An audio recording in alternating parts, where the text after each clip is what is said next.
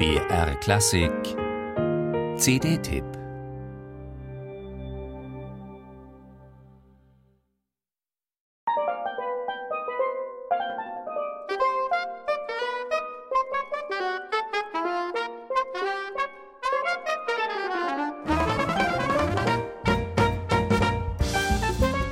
250 Liter Öl gehen in das Metallfass, aus dessen Boden eine Steel Pan gemacht werden kann.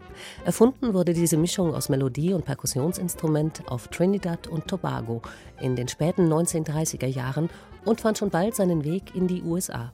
Broadway-Komponist Harold Arlen nutzte es 1954 in seinem Musical House of Flowers und Harry Belafonte als typisch karibische Umrahmung seines Gesangs. In den 70er Jahren entdeckten dann Jazzmusiker den Reiz der Steel Pan.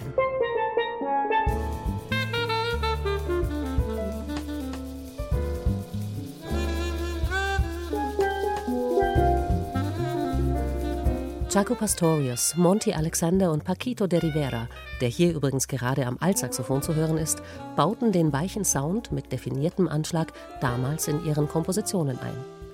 Der auf der Jungferninsel St. John aufgewachsene Amerikaner Victor Provost setzt bei seinen Kompositionen auf Jazz Fusion, auf swingenden Modern Jazz mit deutlich lateinamerikanischem Akzent und beeindruckt dabei auch mit harmonisch avancierten Soli auf der chromatisch gestimmten Steelpan.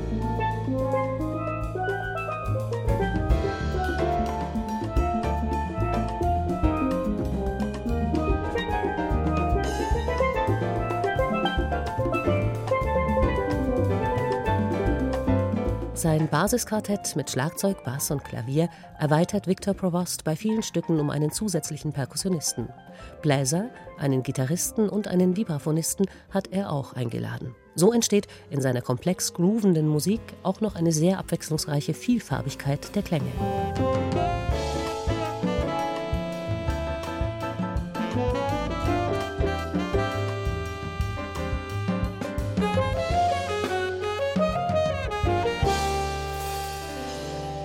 Musik, die Laune macht, ist das. Mit der richtigen Mischung von hoher spielerischer Energie bei druckvollen Virtuosenstücken und hellwacher Entspanntheit bei den auch sehr gelungenen ruhigen Titeln, in denen es schön musikantisch wird.